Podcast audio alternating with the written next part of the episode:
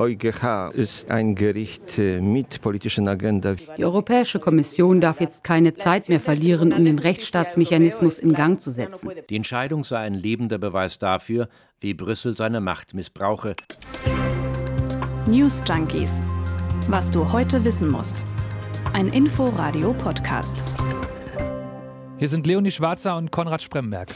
Der Europäische Gerichtshof hat heute ein wichtiges Urteil gefällt. Wichtig, weil es da um viel Geld geht, das Ungarn, Polen und auch andere Länder vielleicht bald nicht mehr bekommen. Allerdings nur dann nicht mehr bekommen, wenn sie gegen ein ganz wichtiges demokratisches Grundprinzip verstoßen, nämlich die Rechtsstaatlichkeit. Das heißt zum Beispiel, wenn in Ländern die Gerichte nicht mehr unabhängig entscheiden können, sondern mehr oder weniger so, wie die Politik das will, dann sollen diese Länder in Zukunft weniger Geld von der Europäischen Union bekommen, was jetzt erstmal vor allem Polen und Ungarn betreffen könnte. Was bedeutet das Urteil konkret für diese beiden Länder? Um die Frage zu beantworten, schauen wir uns heute an, was der sogenannte Rechtsstaatsmechanismus überhaupt ist und was er bringen soll. Das alles bei den News Junkies am 16. Februar 2022. Hi. Tag. Ist auch eigentlich eine komische Idee. Du wirst Mitglied der Europäischen Union und musst dich ab da eigentlich nicht mehr an die Regeln halten, sondern kannst machen, was du willst. Ja, stimmt. So das, einmal drin und dann let's go. Das soll eben nicht mehr so gehen, nicht mehr so einfach. Der Europäische Gerichtshof hat jetzt eine Klage von Polen und Ungarn abgewiesen.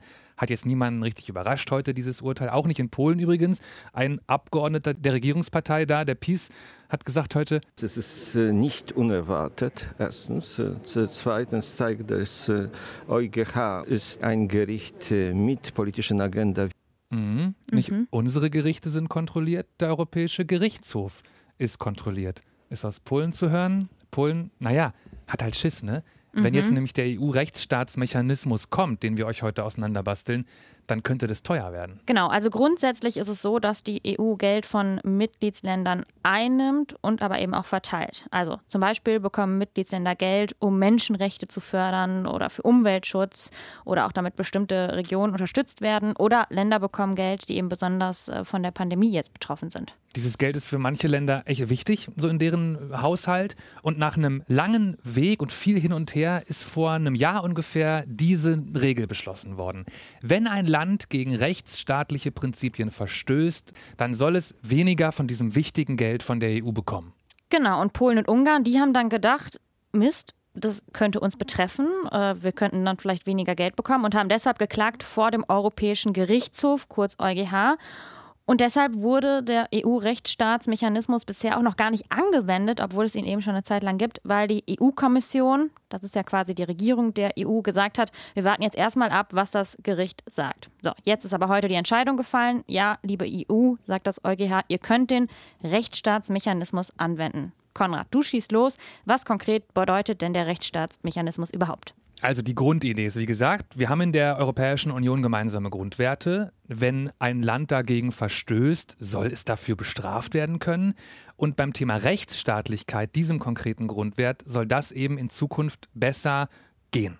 Und nur kurze Erinnerung, Rechtsstaatlichkeit, das sind generell Dinge wie Gewaltenteilung, mhm. die unabhängige Justiz oder auch, dass der Staat sich an Gesetze hält, dass es faire Gerichtsverfahren gibt, ja, solche Sachen. Genau, und wenn es da Probleme gibt mit der Rechtsstaatlichkeit, dann soll dieser Mechanismus in Zukunft greifen, dann soll es Strafen geben können. Mhm. Aber, und das ist jetzt sehr wichtig, es gibt eine ganz elementare Einschränkung, beziehungsweise das ist eine Voraussetzung dafür, dass dieser Mechanismus dann auch greifen kann. Und zwar, wird das gekoppelt, dass dieser Verstoß gegen die Rechtsstaatlichkeit, den man da feststellt, dass der Auswirkungen hat auf das EU-Budget. Also es muss wirtschaftliche Auswirkungen geben, es müssen finanzielle Interessen von der EU gefährdet sein. Und da hatte ich ja eben schon ein Fragezeichen im Kopf, denn ja. ich verstehe noch nicht, was das bedeuten soll. Also Verstoß gegen Rechtsstaatsprinzipien, der den EU-Haushalt bedroht. Das ist doch irgendwie um die Ecke gedacht, wenn es eigentlich zum Beispiel darum geht, dass Gerichte unabhängig sein sollen. Okay, also ich glaube, es wird sehr spannend in der Praxis zu sehen, wie diese Regeln ausgestaltet werden. Mhm. Ich habe sehr viel gelesen und mir Statements angeguckt heute und glaube, ähm, es so zu verstehen, man kann es auf die Frage eindampfen, droht wegen eines Verstoßes, um den es da geht, ein Missbrauch von EU-Geldern. Das könnte zum Beispiel bedeuten, in einem Land werden Nichtregierungsorganisationen gefördert. Die bekommen staatliche mhm. Fördergelder. Das ist ganz normal. Die Frage ist, passiert das vielleicht politisch gesteuert? Werden NGOs, die eine bestimmte Richtung vertreten, eher als andere gefördert und das ist nicht zulässig? Oder anderes Beispiel, ähm, Unterstützung für Studierende mhm. und für deren Unis mit äh, EU-Geldern. Das ist auch ganz normal. Stell dir vor, das ist ungerecht in deiner äh, Ansicht und es gibt aber kein wirklich faires Gericht in deinem Land, wo du dich beschweren könntest. Auch dann könnte man sagen, hey, vielleicht wird EU-Geld da missbraucht gerade. So verstehe ich diese Regel und es ist eine große Einschränkung, das ist, stimmt schon. Die haben ja auch Polen und Ungarn deswegen erwirkt, also die hoffen, ich habe heute auch Statements gehört, die hoffen tatsächlich, dass das überhaupt nicht äh, durchsetzbar ist so dass halt Strafen nur für die Länder gelten können, die mit ihrem kaputten Rechtsstaat dem EU-Haushalt schaden könnten, ja, indem sie halt zum Beispiel Gelder missbrauchen. Okay, also Idee ist, die EU gibt einem Land Geld mhm. und will dann aber, dass mit diesem Geld eben kein Scheiß passiert in dem Land. Jetzt das hast krass du sehr schön zusammengefasst. Okay. genau so, ja. Okay, aber nochmal zurück zum Prinzip. Wie soll das denn dann ganz praktisch laufen? Okay, also die Kommission, du hast schon gesagt, die, die prüft federführend, gibt es Verstöße. Das jeweilige Land zum Beispiel Polen, Ungarn, wird dann informiert und muss sich äußern. Hallo Leute, was ist denn da los bei euch? Mhm. Die Kommission sieht dann vielleicht klare Verstöße und fängt an, einen Entwurf zu schreiben, der dann an den Rat der EU geht. Das ist so das Gremium, wo die ganzen Staats- und Regierungschefs und Chefinnen drin sitzen. Und der Rat kann dann diesen Entwurf mit einer qualifizierten Mehrheit beschließen. Da reicht keine einfache Mehrheit, das ist wichtig später noch. Es gibt eine, eine höhere Hürde, ähm, aber dann ist es abgenickt. Okay, und es geht ja bei der ganzen Sache vor allem um Geld, Budgetkürzung, das hatten wir eben schon gesagt. Aber wie wird denn genau die Strafe oder die Höhe der Strafe festgelegt? Die schlägt die Kommission vor, der Rat nickt das ab, ist genauso. Und die Härte von der Strafe soll auch abhängig sein von dem finanziellen Schaden für die Europäische Union von diesem Rechtsverstoß, was ich gerade meinte. Also mhm. es soll da eine Verhältnismäßigkeit geben. Und ich finde es ein bisschen komisch, aber das ist jetzt halt wegen dieser Kompromisses da so drin. Die Frage wird nicht sein, ist der Rechtsstaat in diesem Land sehr kaputt oder ist er nur ein bisschen kaputt?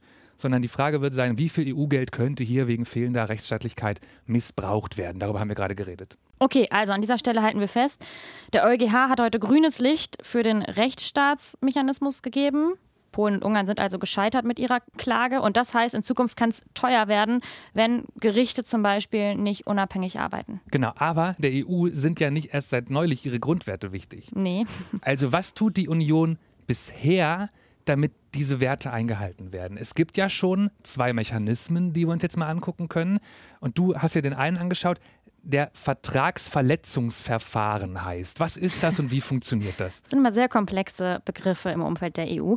So, das ist, wenn ein Land gegen EU-Recht verstößt. Also zum Beispiel hat die EU eine Richtlinie vereinbart, aber ein Mitgliedsland, das ist ja immer so ein bisschen das Grundprinzip, setzt die eben nicht in nationales Recht um, also hält sich nicht dran. Mhm. Dann stößt auch meistens die Kommission so ein Vertragsverletzungsverfahren an und wendet sich eben direkt an den betroffenen Staat. Also das ist schon mal so der erste Schritt. Das ist so ein bisschen wie so eine Drohung. Das reicht manchmal auch aus. Mhm, mhm, Aber wenn nicht, dann kümmert sich irgendwann der EuGH drum und am Ende kann es dann eine sehr hohe Geldstrafe für den betroffenen Staat geben. Ja, und der Gerichtshof hat ja auch schon solche Verfahren, zum Beispiel Polen betreffend, auf dem Schreibtisch, wo es ja auch bei mindestens einem doch genau um die Justizgeschichten geht, um die es jetzt die ganze Zeit geht. Ja, stimmt, aber es geht in diesem Fall wirklich nur um eine konkrete Vertragsverletzung. Das mhm. ist so ein mhm. bisschen der Unterschied. Also die Regierung in Polen, die hat eine sogenannte Disziplinarkammer eingeführt und die kann Richterinnen oder Staatsanwälte einfach entlassen.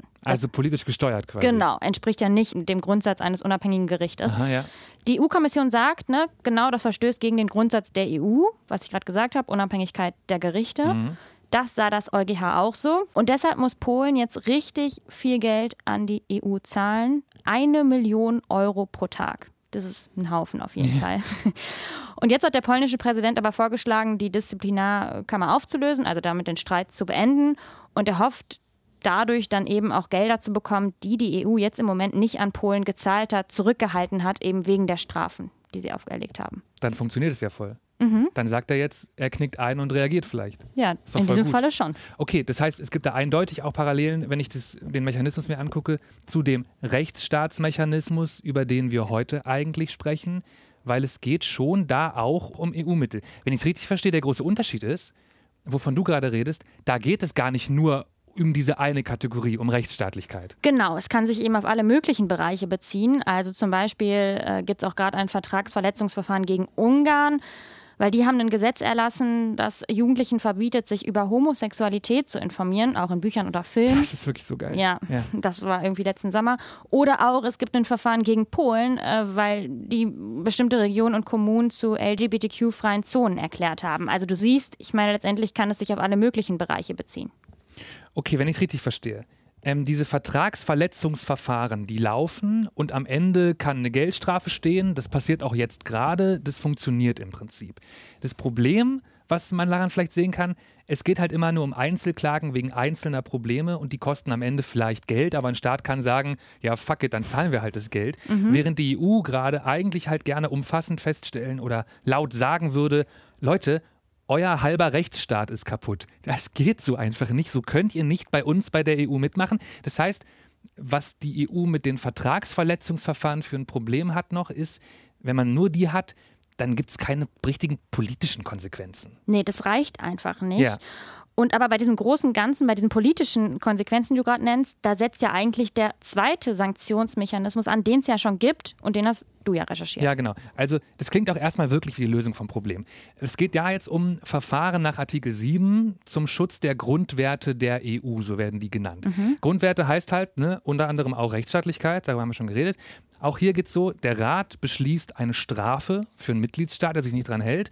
Und das können aber in diesem Fall halt wirklich auch richtig politische Strafen sein. Es kann zum Beispiel sogar sein, dass dir dann als Staat das Stimmrecht entzogen wird. Das bedeutet einen quasi Rauswurf aus der EU. Also du hast nicht so richtig einen Rauswurfmechanismus, aber mhm. Stimmrecht entziehen, das ist gleichbedeutend, das ist krass. Aber wenn es hier um so Grundwerte geht wie Rechtsstaatlichkeit, dann klingt das ja auch sehr nach dem neuen Mechanismus, der heute unser Thema ist. Genau. Und da kommt dieses große Aber rein. Also die Entscheidung, bei euch ist ja wohl der Rechtsstaat kaputt die geht nur einstimmig. Mhm. Alle Staatschefinnen und Regierungschefs, die in diesem Rat sitzen, müssen dafür zustimmen. Also alle außer dem einen Land halt natürlich. Sonst ist das alles wirkungslos. Sonst gibt es keine Strafen. Und jetzt rate mal, also seit so ein Artikel 7-Verfahren 2017 gegen Polen begann, wer verspricht seitdem, das immer zu blockieren per Veto? Ja, Ungarn. Und seit so ein Verfahren nicht mal ein Jahr später gegen Ungarn losging, Polen. Immer gut, wenn man Best ja. Buddy hat in so einer genau, Runde. So ist es wirklich da gerade. Mhm. Ähm, ja, also die schaffen es gerade, sich gegenseitig da rauszuhalten. Okay, aber worum geht es in diesem Verfahren, über die du gerade sprichst? Also Polen ist ganz ähnlich, wie du gerade schon gesagt hast. Vor allem geht es um die Unabhängigkeit der Justiz, um Gewaltenteilung insgesamt und um Grundrechte in dem Land. Ich fand ein Beispiel noch krass, neben der Disziplinarkammer, über die du gerade schon geredet hast. Mhm. Es gab in Polen die Aktion, dass auf einmal das Pensionsalter runtergesetzt wurde für Richter und Richterinnen, woraufhin ein Haufen von denen in Rente waren auf einmal und der Justizminister ankam und auf einen Schlag so und so viele neue Richter, Richterinnen benennen durfte, also wirklich direkt mhm. Einfluss genommen hat auf die Justizen der, in Polen. Das ist natürlich ein klarer Verstoß gegen die Gewaltenteilung. Voll. Und äh, was war in Ungarn passiert? Ähm, ganz kurz nur, da sind unter anderem Presse- und Meinungsfreiheit Gründe für dieses Verfahren. Ähm, die meisten klassischen Medien da sind inzwischen mehr oder weniger unter Regierungskontrolle. Und Ungarn hat auf jeden Fall ähnliche Probleme mit einer unabhängigen Justiz und mit Rechtsstaatlichkeit wie Polen. Da wird ja für diese Artikel 7-Verfahren immer sehr ganzheitlich angeguckt. Also die schauen insgesamt aufs Land, was läuft da vielleicht nicht gut. Mhm. Und selbst wenn sie aber Probleme feststellen, kommen wir wieder dahin, wo wir gerade eben schon waren, dann können halt Polen und Ungarn sich gegenseitig raushauen. Also wenn wir das kurz einmal zusammen sortieren, es gibt Instrumente gegen Staaten, die gegen EU-Recht und Grundwerte verstoßen. Die haben wir jetzt gerade aufgezählt. Die reichen halt nicht für wirksame politische Sanktionen. Und darum ist der neue Rechtsstaatsmechanismus so wichtig. Mhm. Also ja. den großen Unterschied hast du gerade eben vorhin genannt. Man braucht eben keine Einstimmigkeit. Kriegen wir aber noch ein bisschen plastischer, was das jetzt konkret bedeutet, also wie hart Polen und Ungarn getroffen werden. Mich interessiert halt vor allem, ob das alles, was denen da droht, so schlimm ist, dass sie vielleicht wirklich sich bewegen. Naja, aber bei der Frage ist ja ganz interessant, mal einen Blick drauf zu werfen, wie viele Gelder bekommen denn Ungarn und Polen eigentlich von der EU? Mhm, ja.